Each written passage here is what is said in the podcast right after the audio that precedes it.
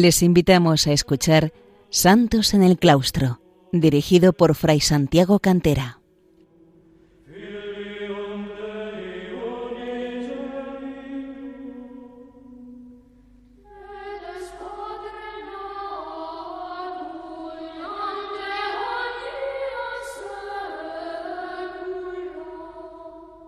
Bienvenidos, queridos oyentes de Radio María, a un programa nuevo de Santos en el Claustro,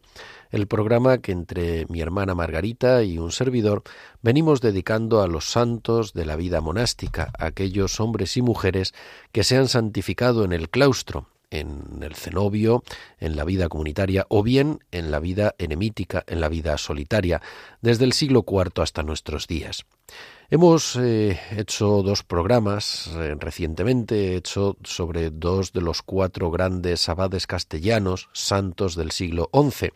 y voy a dejar los otros dos para un poco más adelante, porque eh, como no llevamos un orden cronológico ni geográfico estricto, sino que vamos mostrando diversos momentos, diversos siglos y diversas áreas y zonas de, de la cristiandad, vamos dando así una amplitud de miras. Y hoy quería fijarme en uno de los seis doctores de la familia benedictina que nos quedaban por tratar en el programa. Es San Gregorio Magno. Mi hermana Margarita trató a Santa Hildegarda de Virgen, de Bingen, y yo había tratado a otros como San Beda el Venerable, San Anselmo de Canterbury, San Bernardo de Claraval, San Pedro Damián y eh, quedaba también San Gregorio Magno. En cuanto a San Gregorio Magno, es el primer papa monje y es el biógrafo de San Benito. En la orden de San Benito lo consideramos como un santo de nuestra orden, así aparece en los libros litúrgicos de nuestra orden. No es seguro del todo que viviera bajo la regla de San Benito en su monasterio de San Andrés en el Monte Celio, pero sí es cierto que si no vivió bajo ella, desde luego la conoció muy bien, como refleja al hablar de eh, San Benito en el libro segundo de los diálogos y como lo revela también en muchos escritos suyos, especialmente en la regla pastoral, el propio Papa Monje.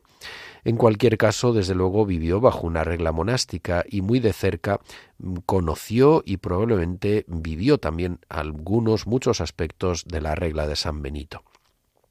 San Gregorio Magno nació hacia el año 540 y murió el 12 de marzo del año 604. De hecho, el 12 de marzo, su dies natalis, como se llama en la tradición cristiana, es el día del nacimiento a la vida verdadera, a la vida eterna, es decir, el día de la muerte se convierte en el día del nacimiento a la vida eterna, a la vida del paraíso. El 12 de marzo era la fecha en la que se celebraba tradicionalmente la fiesta de San Gregorio Magno. Después de la reforma litúrgica derivada del Concilio Vaticano II, con el fin de que su fiesta no se celebrase dentro de la cuaresma, eh, se pasó la fiesta al día 3 de septiembre, que es cuando fue elegido Papa en el año 590. Por eso actualmente en la liturgia eh, ordinaria romana se celebra el 3 de septiembre, aunque en la forma extraordinaria de la liturgia romana se sigue celebrando el 12 de marzo. Era de Roma, de una familia patricia, rica y cristiana antigua, de una familia de la nobleza y ya de, vieja, eh, de viejas raíces cristianas. Un hombre destacado eh, y con amplias cualidades eh, para la vida pública, como lo demuestra el, año el, hecho de que en el año 573 fue designado prefecto de Roma, de esa Roma que ya no vivía los tiempos del Imperio Romano, sino los tiempos de la dominación germánica, eh, más exactamente de la dominación de los ostrogodos y de otros pueblos germánicos. Adquirió, no obstante, esa buena formación romana de la época que continuaba la tradición de la antigua eh, romanidad clásica. Abrazó la vida monástica, fue monje, como decimos, sería el primer papa monje. Su residencia familiar en el Monte Celio la transformó en monasterio, el monasterio de San Andrés. Y además fundó otros seis monasterios en posesiones familiares en Roma y en Sicilia, como decíamos, era una familia patricia, noble, rica, terrateniente, y esto facilitó que muchas de las posesiones que habían sido de la familia fundase estos monasterios. Y como hemos dicho, conoce bien la regla de San Benito. Haya vivido o no estrictamente bajo ella, desde luego eh, la conoce ampliamente como refleja en eh, varios pasajes de sus obras, sobre todo en la regla pastoral y en el libro segundo de eh, los diálogos, el dedicado a San Benito. En el año 579 el Papa Pelagio II lo ordenó diácono y además poco después lo envió a Constantinopla, la capital del Imperio Romano de Oriente, del Imperio Bizantino, como apocrisario. Estuvo allí entre los años 579 y 585 o 586.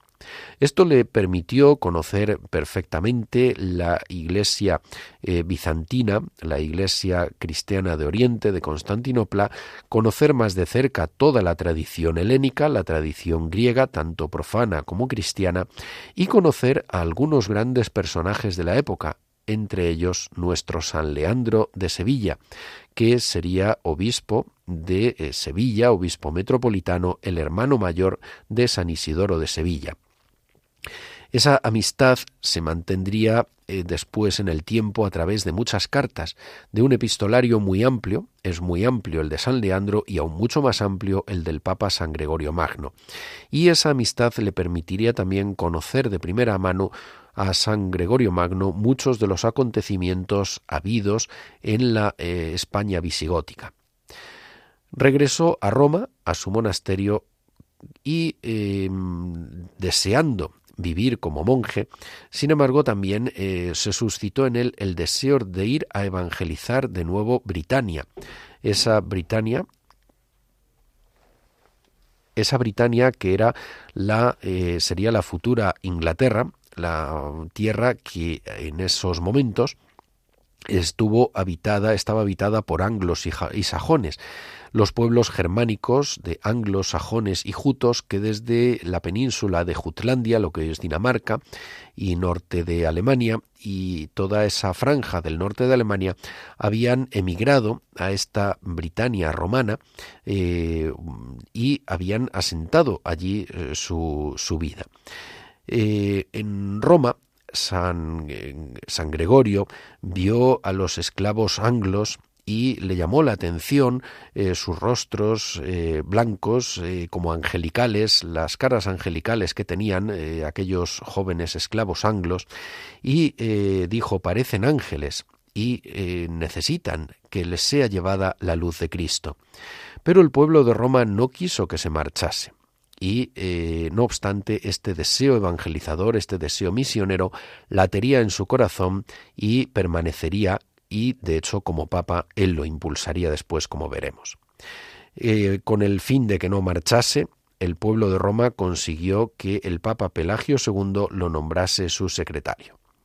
En el año 590, el 3 de septiembre, como decíamos antes, fue elegido papa, sumo pontífice.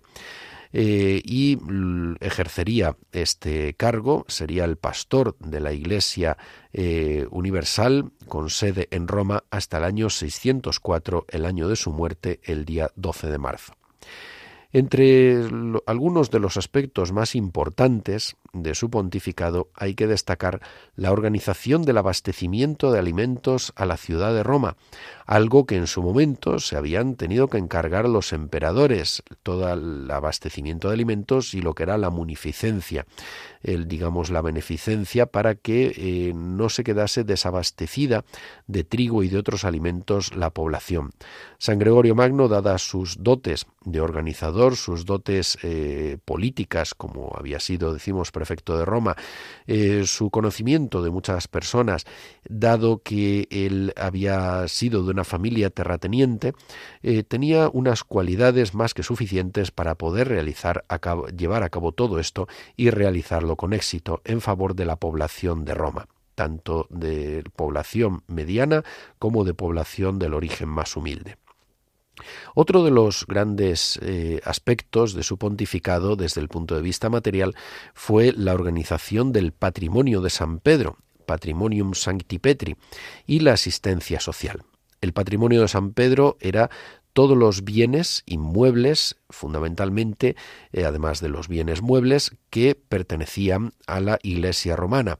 Eh, él, como hijo de terratenientes, de familia de terratenientes, con esas dotes políticas que decimos, con esos conocimientos también del mundo eclesiástico y del mundo diplomático, y con el conocimiento de tantas personas, fue capaz de organizar esto con éxito, eh, de tal manera que se asentase con, de una manera bien estable lo que con el tiempo andaría, el tiempo andado serían los estados vaticanos, el Estado Vaticano o los estados pontificios. Pero paralelamente además organizó la asistencia social, no sólo, como decíamos, el abastecimiento de alimentos de Roma, sino también toda la asistencia social en un amplio término, en, una gran extensión, en beneficio de los más pobres y los más desfavorecidos de la sociedad romana, para que nadie quedase hambriento, que todos pudieran acudir eh, a una asistencia hospitalaria, etc.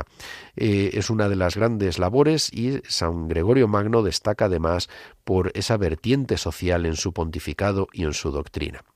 Y otro tercer aspecto, desde el punto de vista material o temporal, fue la tregua con el pueblo de los longobardos. Los longobardos son uno de estos pueblos germánicos que llegan más tardíamente que los godos u ostrogodos y que otros pueblos llegan más tardíamente, eh, en su caso, al norte de la península itálica, concretamente a esa región a la que darían nombre, la Lombardía de los longobardos viene el nombre de Lombardía. Entabló buenas relaciones con sus reyes y especialmente con la reina consorte, favoreció su conversión y eh, alcanzó esta tregua entre los años 592 y 593, salvando así a Roma del saqueo que amenazaban eh, con llevar a cabo. Eh, posteriormente, como decimos, eh, también eh, establecería esa buena relación con la reina consorte Teodolinda, de la cual se derivaría la conversión de los longobardos al cristianismo. De hecho, una de sus labores principales fue la misionera, algo que hemos apuntado ya, la evangelización de los pueblos germánicos que él impulsó, principalmente eh, bajo su pontificado en dos vertientes. Una, esta que decimos de los longobardos, situados al norte de Italia, que dan nombre a Lombardía, a través de su buena relación con la reina Teodolinda, eh, se facilitó el bautismo y la conversión de los longobardos al catolicismo. La otra vertiente importante, importantísima, fue la reevangelización de Britania, de aquella Britania que ya en época romana había conocido, eh, no con gran fuerza, pero sí había conocido ya la luz de Cristo y que con la llegada de estos nuevos pueblos germánicos a, a, lo que había sido la Britania, los anglos, sajones y jutos, esos anglos que darán nombre a Inglaterra, y los anglosajones, que darán nombre al pueblo y la cultura anglosajona, eh, como él no había podido ir en persona según su deseo, enviaría a San Agustín de Canterbury o Cantorbury como gran evangelizador, monje del monasterio de San Andrés en el Monte Celio y eh, donde hoy estará, donde hoy está el monasterio de San Gregorio. Eh, hacemos una pausa musical escuchando a los monjes y la escolanía de eh, nuestra abadía, mi abadía de la Santa Cruz del Valle de los Caídos.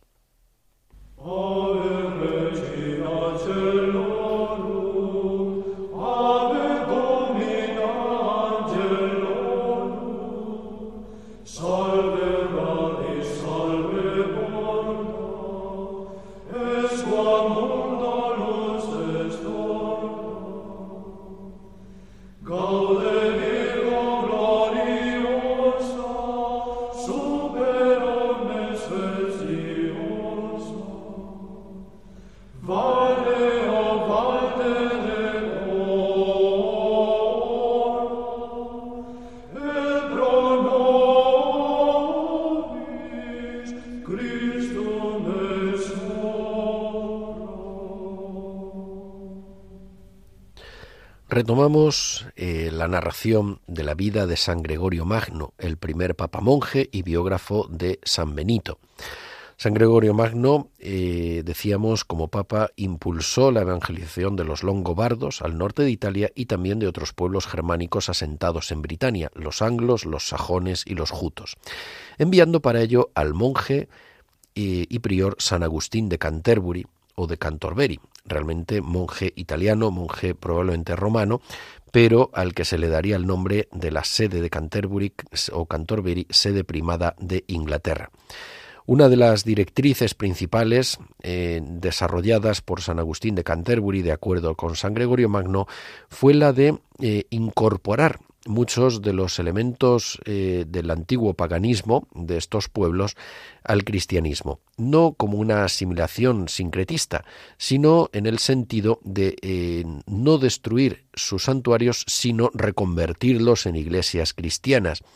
Eh, no destruir muchas de sus costumbres, sino reconvertirlas al cristianismo, algunas de sus fiestas y de sus instituciones, para así sabiamente conseguir integrar mejor y encauzar mejor a la religiosidad de estos eh, pueblos germánicos pueblos germánicos, anglos, jutos y sajones, que en aquel momento estaban divididos en siete reinos, hoy son siete condados, Wessex, Sussex, Essex, eh, Northumbria, etc., y eh, fundamentalmente la evangelización vino facilitada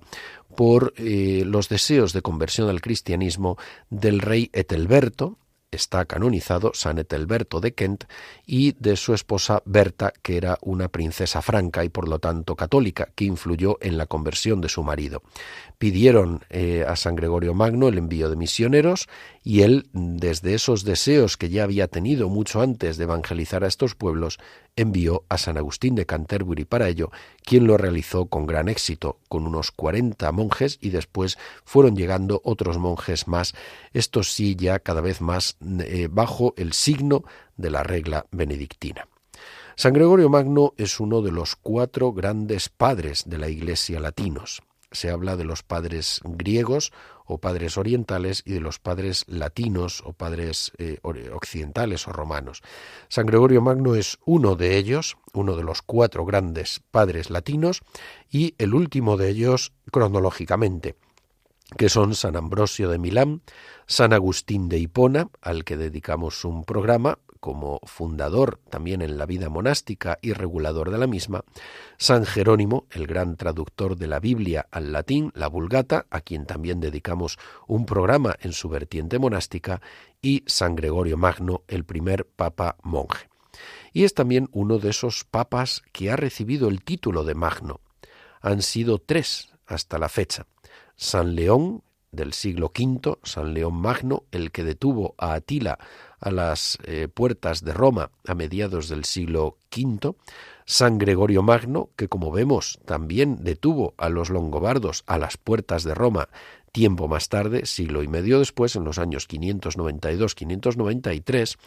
y San Juan Pablo II, a quien también se le ha dado habitualmente el título de Magno. Tres papas magnos, uno de ellos es San Gregorio Magno. San Gregorio Magno que encabeza la lista de los papas monjes, que en total son 17. Eh, San Gregorio Magno, por lo tanto, es uno de esos tres eh, papas que han recibido el título de Magno.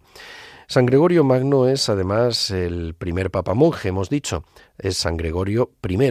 El último papa monje, de un total de 17 papas monjes, sería Gregorio XVI en el siglo XIX, papa benedictino camaldulense. Vamos a referirnos a las obras de San Gregorio Magno, puesto que es un autor prolífico. Nos hemos referido al epistolario, a las cartas, que son abundantísimas, que reflejan la amplitud de sus relaciones eh, religiosas y diplomáticas, eh, políticas y culturales, espirituales, con muchos de los eh, otros autores de estas cartas, con muchos de los destinatarios o de aquellos que le escriben, entre ellos decíamos San Leandro de Sevilla. Eh, pero mm, además de estas cartas que nos revelan eh, muchas veces a un San Gregorio íntimo, eh, existen otras obras. Una de ellas son los libros o los comentarios morales al libro de Job, Moralia in Job, una obra bien extensa que es uno de esos comentarios exegéticos, es decir, comentarios de la Sagrada Escritura, en concreto a este riquísimo libro del Antiguo Testamento de Job, en el cual San Gregorio nos ofrece muchas enseñanzas de tipo teológico y teológico moral, como su nombre revela. Otro de los libros más famosos es eh, o una de las obras más famosas son los cuatro libros de los diálogos. Esos cuatro libros eh, que son unos diálogos entre dos personajes eh, principales, Pedro y Gregorio, el propio Gregorio autor y Pedro, que van desglosando la vida en el libro primero al tercero la vida de varios santos de la península itálica o también de las islas de Italia reflejando cómo en unos momentos críticos, como son los momentos de dominación germánica, el Espíritu Santo sigue eh, suscitando la santidad y la providencia no abandona a Italia y no abandona a la Iglesia y al mundo en unos momentos que parecen difíciles y adversos, que parecen apuntar ya al final de los tiempos y al final del mundo, como en algunos momentos se sugiere en este y en otras obras de San Gregorio Magno, dado que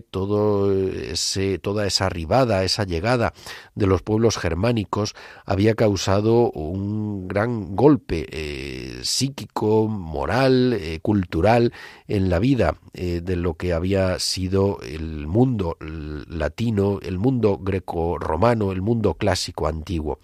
Pues en estos libros de los diálogos lo que quieren es dar, lo que quiere San Gregorio junto con su interviniente en los diálogos Pedro es dar un aliento de esperanza a los eh, cristianos de Italia de la época. La providencia eh, no abandona a los hombres. La providencia no abandona la Iglesia, sigue suscitando la santidad. El Espíritu Santo sigue mostrando su fuerza, eh, alentando la vida de muchos santos. Normalmente en cada, a, cada santo, San Gregorio Magno le dedica uno o dos capítulos de cada uno de los libros, del libro primero y del libro tercero. En el libro cuarto lo que desarrolla son algunos aspectos más vinculados a la escatología, a las realidades de los eh, del más allá. Eh, y, uno de los aspectos que resalta más también es el alto valor que concede a la Santa Misa, a la celebración de la Santa Misa, para la liberación de las almas del purgatorio, de las almas que se encuentran en estado purgante. Bueno, pues el libro segundo es el que dedica San Gregorio Magno a la figura de San Benito. De ahí esa relevancia, esa importancia que alcanza San Benito, porque de cuatro libros es el único santo al que San Gregorio Magno dedica un libro entero. De ahí esa influencia poderosa que se observa, como decíamos al hablar de San Benito en los programas que dedicamos a él, la fuerza que tiene la figura de San Benito sobre San Gregorio Magno y el impacto que causó en la Italia de la época.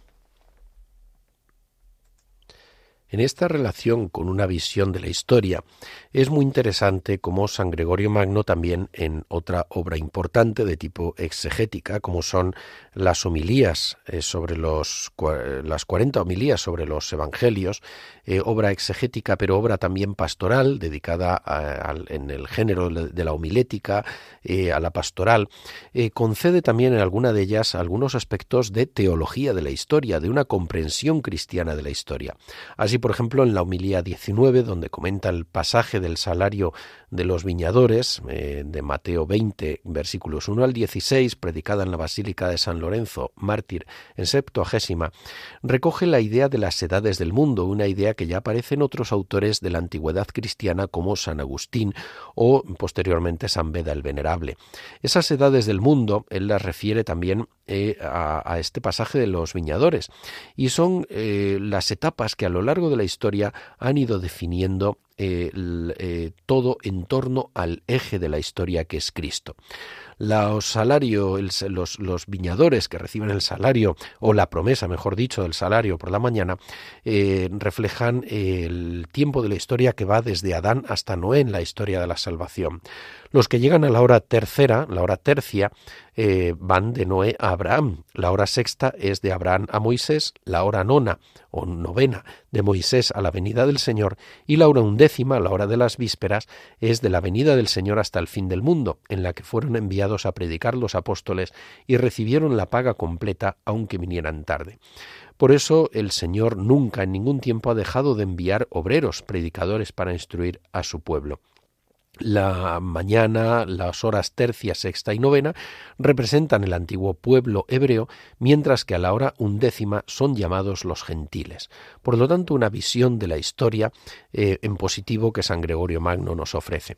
También es muy interesante algunas valoraciones preciosas que hace acerca de la figura de Jesucristo, nuestro Señor, eh, como, el, como el hombre sumamente bueno, como Dios encarnado, como rey y como sacerdote. San Gregorio Magno ofrece en estas homilías una visión antropológica preciosa sobre el valor del hombre y sobre el valor también del, eh, del, ser humano en su realidad femenina, una valoración muy positiva de la mujer, sobre todo al hablar de la Magdalena, de Santa María Magdalena, eh, que anuncia a los discípulos la, resurrección y el mensaje del Señor. Y dice aquí, ved ahí, que la culpa del género humano se quita por el mismo conducto de donde procedió, pues así como en el paraíso una mujer proporcionó la muerte al hombre, desde el sepulcro una mujer anunció la vida a los hombres, y la que había referido las palabras de la mortífera serpiente, ahora refiere las palabras de su vivificador. Para la teología también son muy interesantes en estas homilías sobre los evangelios aspectos de la angelología, el tratado de los ángeles, por ejemplo, el reflejar los nueve coros de acuerdo con la escritura, los nueve coros angélicos y el ministerio de los ángeles y los arcángeles, o que el nombre de ángel propiamente revela más el ministerio, es decir, son enviados a anunciar algo, más que eh, la esencia, pues lo que son propiamente son espíritus puros. También eh, dedicó otras eh, y comentarios a la Sagrada Escritura, uno muy bello, por ejemplo, sin completar, muy místico, al cantar de los cantares, muy espiritual, y desde luego otro tratado muy importante es la Regula Pastoralis, la regla pastoral eh, orientada para papas, obispos, para quienes deben ejercer algún ministerio en la Iglesia, para abades, acerca de las cualidades para su elección, para su designación y de las virtudes que debe desarrollar que debe ser su ministerio. Cabe decir que esta regla pastoral, en la que se reflejan muchos aspectos de influencia de la espiritualidad de la regla de San Benito, ha sido uno de los libros de cabecera del Papa Benedicto XVI en su pontificado, como él mismo dijo. Sus dos libros de cabecera como papa, es decir, para ejercer el ministerio de sumo pontífice romano, fueron la Regula Pastoralis, la regla pastoral de San Gregorio Magno, y el Tratado de Consideratione sobre la consideración de San Bernardo Abad. Bien, queridos amigos, dejamos aquí el programa, recordando que pueden escucharlo en el podcast o también eh, pueden eh, escribir, si lo desean, a santosenelclaustro@radiomaria.es.